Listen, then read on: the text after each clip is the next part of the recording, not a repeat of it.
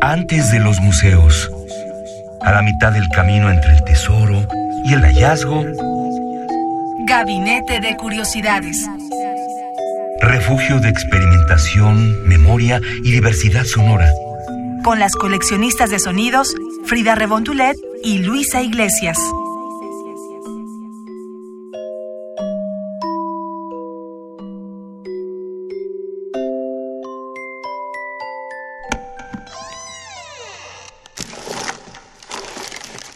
Archivo. ¡Ay, mamacheta! Mis hermanetas y mis hermanetos de Gabinete de Curiosidades. ¿Cómo los quiero, canijotes? ¿Cómo los quiero? Pero gánenme. Les mando muchos abrazos, muchos cariños, sobre todo para mis preciosas Luisa y Frida y todos los mendigos que escuchan Gabinete de Curiosidades. ¡Wow! ¿Qué tal, Luisa Iglesias? ¿Cómo estás? Aquí celebrando eh, la víspera de Año Nuevo, querida Frida Saldívar, le damos la bienvenida a todos los que nos escuchan aquí en Gabinete de Curiosidades. ¿Y cómo quieres cerrar el año, Frida? Quiero cerrar el año con un poco de sustos, ya que mm, al menos en este gabinete hemos tenido mucha música alegre, también tuvimos un programa de Navidad, un poco lado B de la Navidad, pero todavía conservábamos algo de, de ese carisma que tiene las campanitas y Claro. las festividades. Pero queremos cerrarlo como si fuéramos niños otra vez y viajar en el tiempo para recordar qué caricaturas nos gustaban y que conforme el internet fue apareciendo, habían historias que decías, ahí no. Ay, no, eso no. personajes eran buenos, no hacían cosas raras o no eran fantasmas o cosas así. Cuando aparece el Internet, querida Frida, sucede que todas las narrativas que teníamos claras comienzan a deformarse y comienzan a, a jugar. Y esto, yo me imagino, sucede y supongo que muchos coincidirán conmigo, díganos qué opinan los que nos escuchan, eh, que pasa que todos empezamos a formar parte de otras narrativas.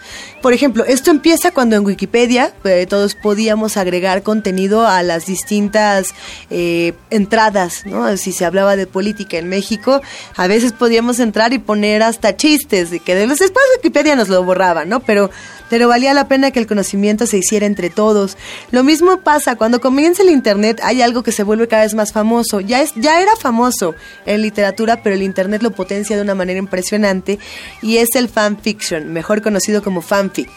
El Claro. fanfic es cuando tú tomas un cuento o una novela y escribes eh, una, una versión alternativa, una continuación, el mundo paralelo de uno de los personajes o, o hasta historias eróticas con los mismos personajes. Por ejemplo, el caso de 50 sombras de Grey, que era un fanfiction de Twilight donde como Bella y Edward Cullen y el otro Jacob se llamaba el lobo, como no Sí, tenían sí. sexo, pues dijeron, ¿y qué pasaría si el señor Grey tuviera mucho sexo con Bella? O sea, Edward con Bella y el lobo y el no sé cuál, y pues de ahí salió toda esta historia.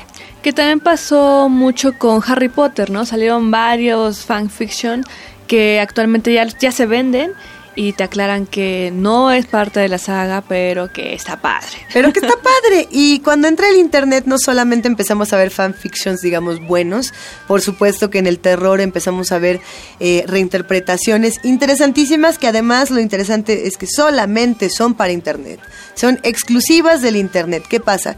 Eh, si tú te metes a ver el capítulo maldito de eh, Alicia en el País de las Maravillas, la serie de no sé cuál, eh, algo le va a pasar a tu computadora y se va a salir al espectro y te va a comer. Bueno, lo estoy diciendo en los términos más eh, chafones, más rupestres a lo mejor, pero es más o menos eso lo que ahora conocemos como la creepypasta. Sí, digamos que surge de estas plataformas del internet, por ejemplo de 4chan, que era un foro, todavía continúa, es un foro en inglés, también está la comunidad latina, donde salió, por ejemplo, el Slenderman. ¿no? Así es. Varias, así como uno antes de boca en boca creaba leyendas urbanas, cuentos macabros, eh, que en tal calle pasó esto, o en tal casa así y demás, o que si lees tal libro, pues bueno, así con el internet empezó a meterse en las caricaturas, en la música, en los libros, en páginas, en videojuegos, con, le dio a todo este fanfiction o estas creepypastas de internet, son inventadas por alguien de la comunidad en que se eh, registran pero agarran tal poder que hasta películas ya hacen, por ejemplo, Por como les mencioné del Slenderman, ¿no? Y que incluso eh, hubo unos años en el 2008 en el que varios psicólogos y doctores daban registro de que los niños llegaban porque les, o sea, de verdad les creó un trauma real por eh, porque en las escuelas lo contaban, ¿no? Y lo veían ya en la noche, en su cuarto, afuera, en los árboles. Y dices, bueno, este, calmados todos, eh, son historias. Bájele que dos rayitas al espanto. ¿no? Pero bueno, así que queremos compartir con ustedes algunas creepypastas que se han hecho en torno a caricaturas que nos gustan mucho de, de niños, en especial de los años 90, pero también ya de inicios del 2000. A ver, ¿con cuál quieres empezar, Frida? Tú elige. Al azar de las que tenemos por acá, ¿cuál te gustaría para arrancar? Pues empezamos con Ed, Ed y Eddie. No sé si se acuerdan Hijo. de esta caricatura de tres amigos que eran como, como callejeros, ¿no? Nunca se veía a los papás, nunca se veía que estuvieran conviviendo con su familia. Siempre era un mundo de niños. Eran unos chamaquitos, no me atrevería a decir que eran gandallas, porque no eran gandallas, pero cada uno tenía su personalidad muy definida eh, y, y cada uno era más chistoso que el anterior. Bueno, a mí Eddie me daba una risa impresionante. Eh, por supuesto que hay muchos misterios alrededor de esta, de esta caricatura que se, se inicia en Cartoon Network en los años 90, pero después te ponían ciertas pistas y sí, por supuesto que puedes encontrar, bueno, si le rascas, eh, o el que busca encuentra, ¿verdad? Pero, pero hay cosas muy divertidas. ¿Qué creepypasta tenemos de Ed, Eddie, Eddie? Pues comenzó a circular en internet un texto sobre esta serie que decía, no hemos estado aquí por siempre, pero el vecindario sí. Incluso antes de que existiera la Tierra, este ya existía aquí. Aquí para aquellos que perdieron la vida en estos terrenos malditos. Aquí para quienes murieron mucho antes de que su vida real empezara de verdad. Aquí para quienes nunca quisieron crecer. Es algo como Peter Pan eh, en el mundo de nunca jamás, los niños no crecen, pero no conviven con adultos, no conviven con gente más allá de los 15 años. Entonces esto hizo pensar a la gente en internet que era una especie de purgatorio, un purgatorio infernal, donde los niños estaban ahí eh, purgando alguna cuestión que, le sucedió en una época, ya que dicen que estos niños fueron muriendo en diferentes siglos y años. Por ejemplo, desde un inmigrante en Estados Unidos, que es como el niño más grande de esta serie, eh, su vestimenta es como de jardinero, por ejemplo. Y así varios personajes que nos presenta la serie eh, tienen sus características particulares de cómo murieron y por qué están ahí. También hay una hay unas trillizas que aparecen de repente siempre molestando a sus homólogos casi casi, ¿no? A Ed, Ed y Eddie. Entonces los invitamos a que vean estos capítulos de Ed, Ed y Eddie y recuerden un poco de su infancia y también si ustedes creen al ver la serie que es un purgatorio de niños. Ándele.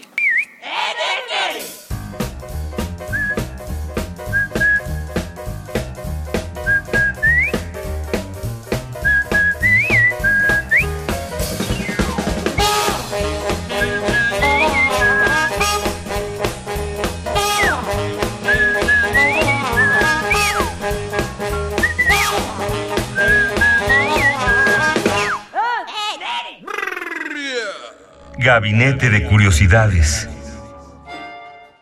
Otra de las creepypastas que más nos gusta aquí en Gabinete de Curiosidades, eh, quizá nos gusta más, querida Frida Saldívar, por los personajes que por la historia en sí.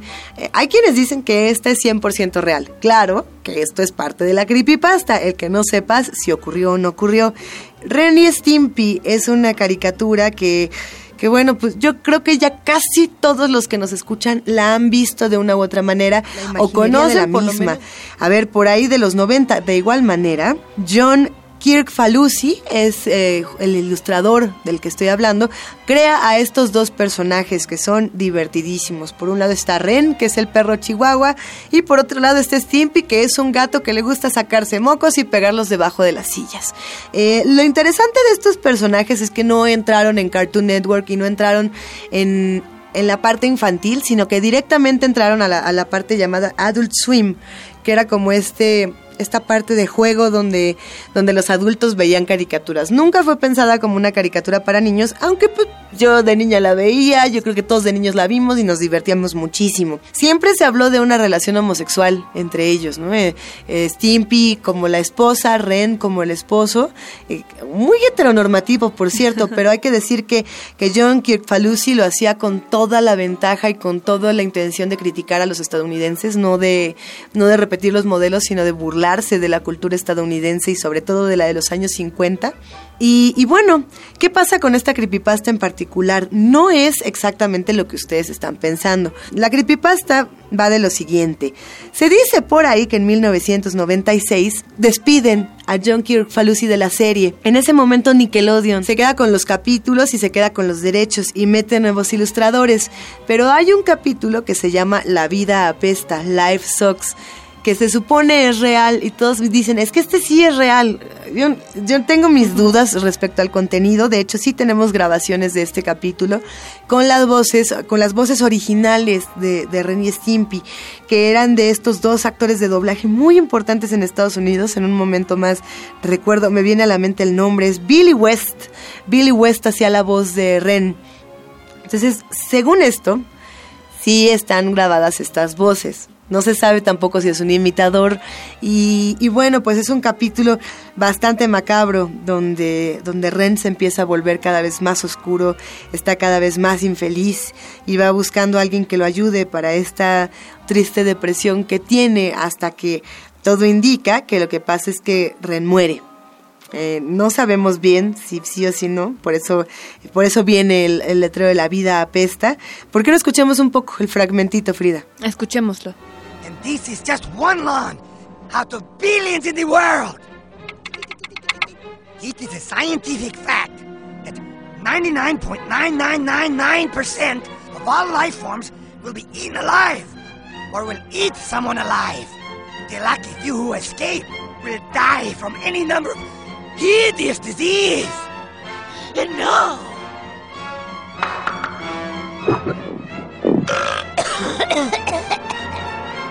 Life is a struggle for survival. Killing, Stimpy. Killing and torturing. No! Eat or be eaten is the law of nature. That's what life is about. And it's time you learn to face the facts of life. I tell you, life sucks. Habrá quien se esté preguntando por este momento aquí en Gabinete de Curiosidades y cómo por qué estamos hablando de creepypastas y cómo por qué desde la UNAM. Eh, desde nuestro punto de vista es importante decir que la creepypasta es el fenómeno moderno de la leyenda urbana, por supuesto que es el fenómeno moderno del fanfiction y no es nada más el decir, ay, pues estos chavitos se juntaron y escribieron historias de sustos de Ren y Stimpy donde Ren quiere matar a Stimpy o donde Mickey Mouse se quiere suicidar o donde Ed, Ed y Eddie son fantasmas. No, realidad lo que estamos diciendo es que los jóvenes tienen finalmente una plataforma para escribir lo que quieran y lo hacen.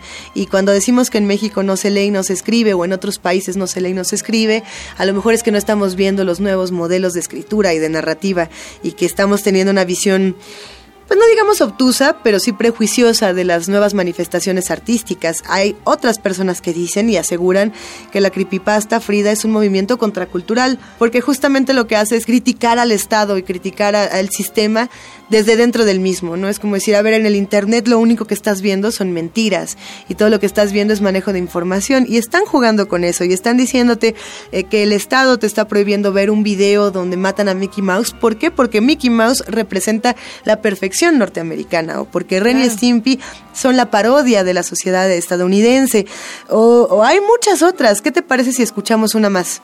Escuchemos otra más, Luisa, y esta me parece que tú la conoces a detalle. Hijo. Y es sobre el querido Bob Esponja. A mí esta creepypasta me encanta, Frida. Cuéntanos. La verdad es que es mi creepypasta favorita y me puse a, consultarlo con muchos amigos que, que, son admiradores del género y casi todos coinciden en que esta es la mejor creepypasta que se ha hecho. Es una creepypasta que narra el suicidio de Calamardo, que es este personaje que ustedes recordarán odia a Bob Esponja. Bob Esponja es una serie eh, de Nickelodeon y ahí está también la muestra de que todos podemos formar parte de la cultura y no necesariamente de la alta cultura, pero sí de una colectividad que esperemos disfruten aquí en Gabinete de Curiosidades.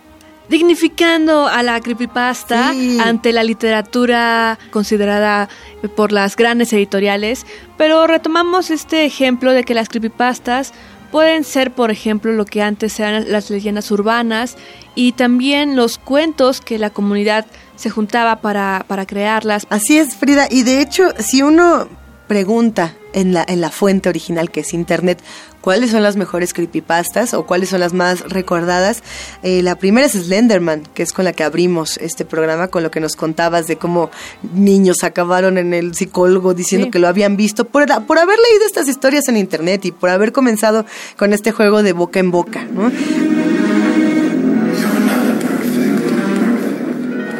Esto fue Gabinete de Curiosidades. ¿Por qué me haces esto, Frida Saldívar? ¡Qué miedo! ¡Feliz año nuevo! Feliz año nuevo. Radio UNAM presentó Gabinete de Curiosidades. Refugio de experimentación, memoria y diversidad sonora. Dispara tu curiosidad en la próxima emisión.